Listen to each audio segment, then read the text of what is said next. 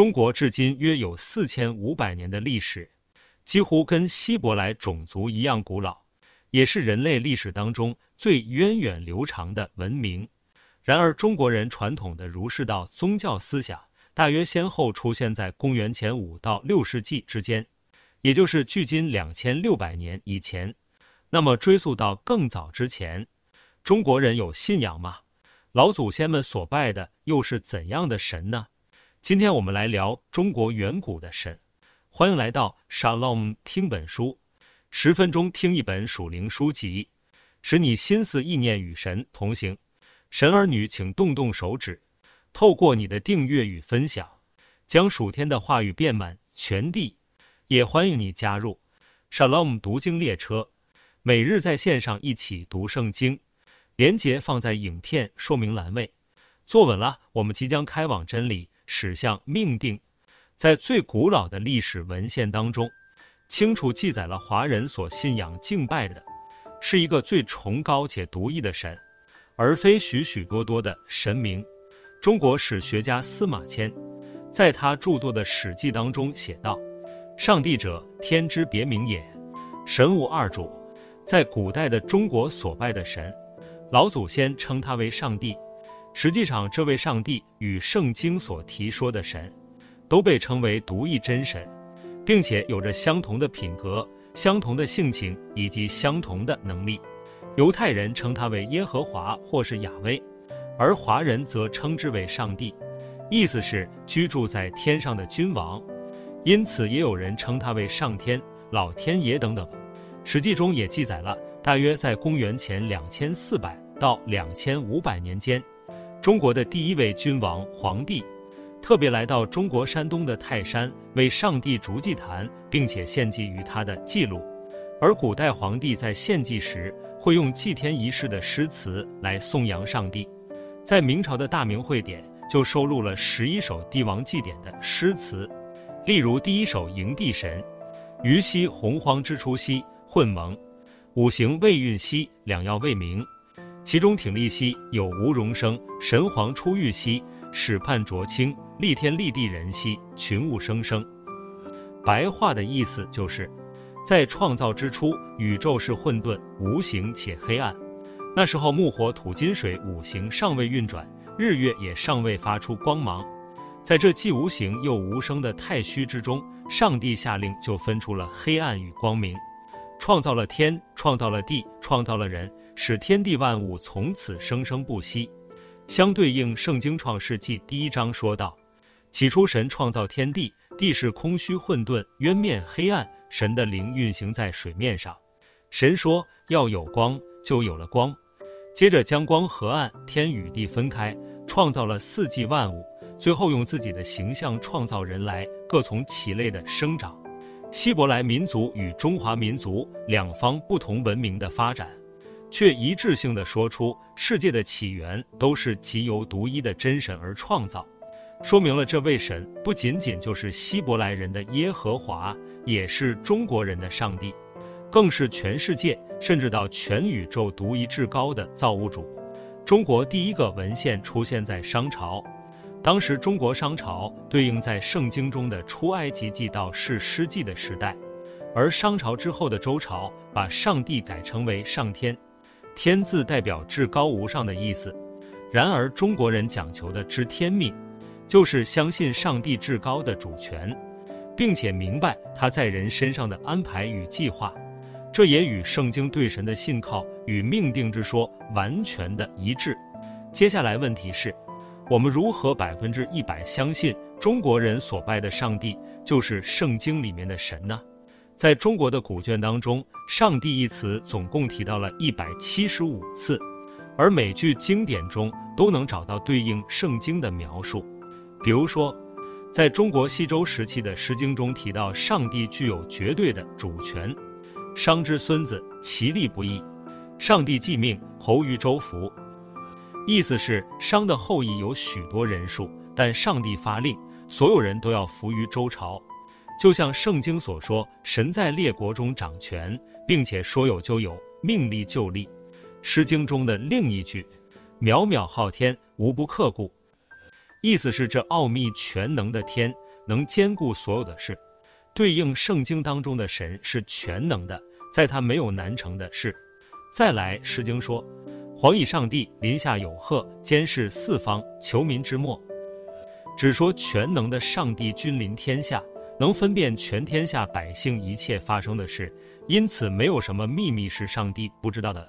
圣经说：“耶和华从天上垂看世人，要看有明白的没有，有寻求神的没有。”又说：“因为人所做的事，连一切隐藏的事，无论是善是恶，神都必审问。”圣经中的智慧君王所罗门说：“耶和华的眼目无处不在，恶人善人。”他都鉴察，意思是说，神是无处不在也无所不能的。然而儒家的经典《礼记》中记载，上帝是其，地命是于九维。这句话是孔子说的，是在讲上帝的旨意能扩展到所有的境界，在各处都能显现的。看来以色列国王所罗门与中国至圣先师孔子所表达的意思，不能说是雷同，只能说毫无差别。接着。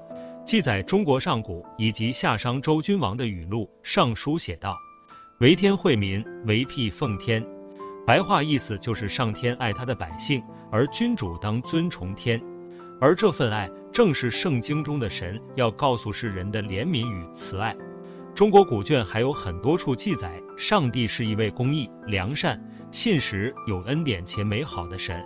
只能说，这位上帝的性情与圣经的神完全一致。这一切说明可以得到一个答案，就是中国远古崇拜的独一真神，就是圣经所说的造物主耶和华。在现今中国的北京，保有一栋历史悠久的古式建筑天坛，大约于公元一四二零年明朝时期所建，而里面有一座全世界最大的祭天圣坛，许多人会误以为这是为道教所用。其实道教于公元前六世纪才出现，然而祭天仪式可以追溯到四千五百年前，中国的起源就有了，并且它是用于祭拜上帝的。我们可以看到，天坛不同于一般的庙宇，在那里并没有任何的偶像。事实上，中国历史以来从没有看到上帝被雕刻成偶像或以画作方式呈现，这足以显明与圣经十诫当中说道。不可为自己雕刻偶像，也不可做什么形象，仿佛上天下地和地底下水中的百物，与耶和华嘱咐他的百姓诫命完全相符。而自古中国十八个朝代的皇帝都会在建立天坛来祭拜上帝，并且他们祭奠的方式可追溯圣经创世纪中挪亚出了方舟之后的竹坛献祭。挪亚为耶和华筑了一座坛，拿各类洁净的牲畜。飞鸟现在坛上为燔祭，可以想象挪亚后裔的闪族在巴别塔事件后，有一部分的族人来到东方建立民族，并传承了先祖竹坛献祭的方式来祭天崇拜。在中国历史上，第一个被记录举行祭天仪式的就是皇帝，并且一直传承下去，并在《史记》中记载：“古者天子下公亲礼祀上的于郊，故曰郊。”白话的意思是，夏朝的天子要亲自到郊区祭拜上帝，故称之为郊祭。而儒家的孔子也认为，郊祭是人类中最重要的礼仪。他在《中庸》中说道：“郊社之礼，所以是上帝也。”意思是在郊野献祭之事，是为了敬拜上帝。而古代君王的仪式流程跟圣经也是如出一辙，要用头生且没有残疾的牲畜来献祭。君王需要在献祭前三天禁食，于献祭当天沐浴更衣。其中，在整个祭天仪式中，需要用一连十二首的诗词来颂扬上帝。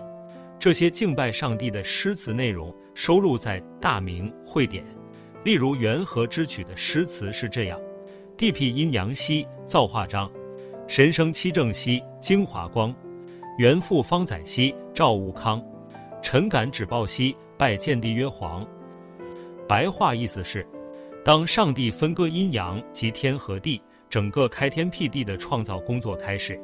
上帝，你创造了日月和五行，光芒神奇美丽，天穹像帷幕一样展开，并支撑着这方地，万物都因你的神光普照而茁壮成长。我身为你的仆人，当向你敬拜，敬虔的感谢我们的上帝。这内容如果不说是中国的祭天遗文，直接把它理解成圣经诗篇的内容，也可说是毫无违和。而另一首修和之曲更是奇妙：地垂听兮，意若亲；子侄雍媚兮，无尤深。侧表和见兮，太昊世尊；敬臣玉帛兮，烟鹤红人。白话是：上帝，请恩赐垂听我们的声音。你是我们敬爱的天父，我是你愚昧的孩子，无能表达我的感情。感谢你接受了我对你的敬意，你的圣名是崇高的。我们恭敬地呈现这些珠宝和丝绸，就像在春天燕子欢愉一样。我们同声赞美你广大丰盛的爱。在世界上所有宗教当中，只有圣经称神是人类天上的父亲，这与其他宗教所信奉的神明有着不同的关系。然而，这首祭天诗词内容直接讲明了。中国老祖宗是认定上帝就是他们的父亲，并且会垂听他们祈祷。以上这些经典足以说明，当以色列人在西方敬拜耶和华时，位在东方的中国也用同样的方式在敬拜上帝。这两个不同文化的民族都是在祭拜同一位神，因此在祭典仪式当中，华人祖先也知道用牲畜的血献祭的重大意义。代表向神求施恩与赦免，而君王则是担任祭司的角色，来向上帝赎罪。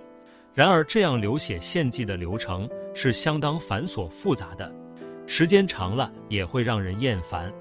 传承历世历代的君王，久而久之也逐渐遗忘了其中献祭的意义，当中就有些皇帝开始厌倦，不愿意遵从这样的祭天仪式。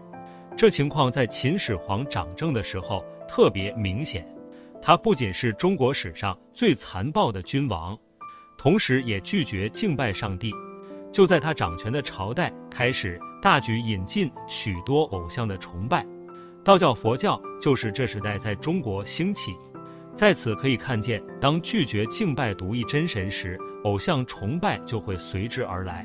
直至今日，中国仍然以儒释道当作传统宗教，却忘了真正带领这伟大的中华民族崛起的，是创造宇宙万物的唯一主宰——上帝。那么，神就因此遗弃了中国吗？事实上，这位中国人的天赋上帝，早已安排好一切的计划，要让神儿女们恢复与他之间的关系，于是派了一位救世主来到世上。没错，他就是耶稣。下一集我们会谈到为何耶稣是中国人的救主，神儿女们敬请期待。好了，今天的听读，若有使你跟神的关系更靠近，邀请你订阅及分享 Shalom 听本书，也欢迎加入 Shalom 读经列车，每日在线上一起读圣经，连结放在影片说明栏位。神儿女们，下期见。Shalom。